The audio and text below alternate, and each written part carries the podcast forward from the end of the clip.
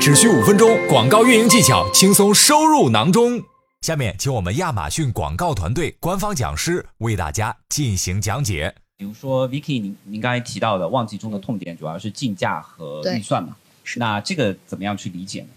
哎，那其实呢，我们都知道，当亚马逊旺季来临的时候，那特别是在这种啊 Prime Day 啊，或者说黑五、网一这种大促的节假日来临的时候，那这个广告的竞价呢，会有一个非常快的一个攀升的一个动作。那其实这个对我们卖家的一个要求就是说，我们在这种旺季期间竞价波动的非常快的时候，我们如何更好的去把控这一部分竞价，如何更好的将我们这个。啊，我们的预算，我们的预算比例合理的去分配到我们各个的一个更高效的一些广告流量组，或者说产品的系列，去平衡好我们在旺季期间这种流量的一个覆盖面和成本的一个关系。这个的确是蛮头疼的一个问题啊。那么，呃，能不能具体的说说有没有什么好的办法来合理的把控这个竞价和预算？哎，那那其实这个的话，我我觉得说，在旺季到来之前，其实我们要自己脑海里要有一个清晰的认知，要有两个非常呃相对比较清晰的一个分组。那第一个分组呢，其实是针对于我们啊产品来说，那针对于我们品牌下或者说我们账号下的一个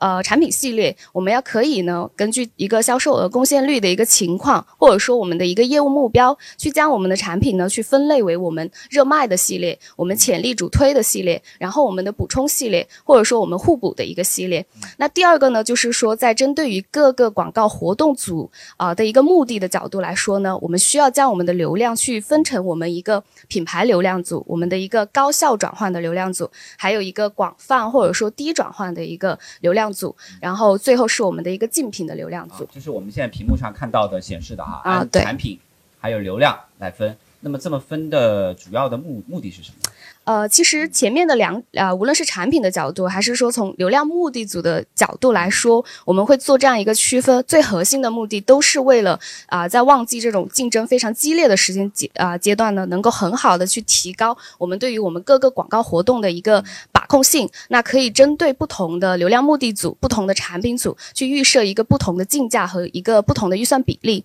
那比方说，哎，针对旺季期间我们的品牌流量组这种高效转换的广告活动呢，我们可以去将我们的竞价去提升至啊建议竞价的一到两倍，那去保证我们品牌流量在这一个旺季这个时间阶段呢，不会被我们的竞品所抢夺。同时呢，从产品的角度来说，在啊在品牌流量组这一下面这些广告活动组中呢，我们也可以将我们新产品的这部分啊广告活动组的一个竞价呢，去设定到比我们的热卖系列相对更高一些的水平，那最大化的去利用在旺季阶段这个品牌关键词和这我们热卖产品的一些流量，为我们这部分新产品去做一个引流的一个动作。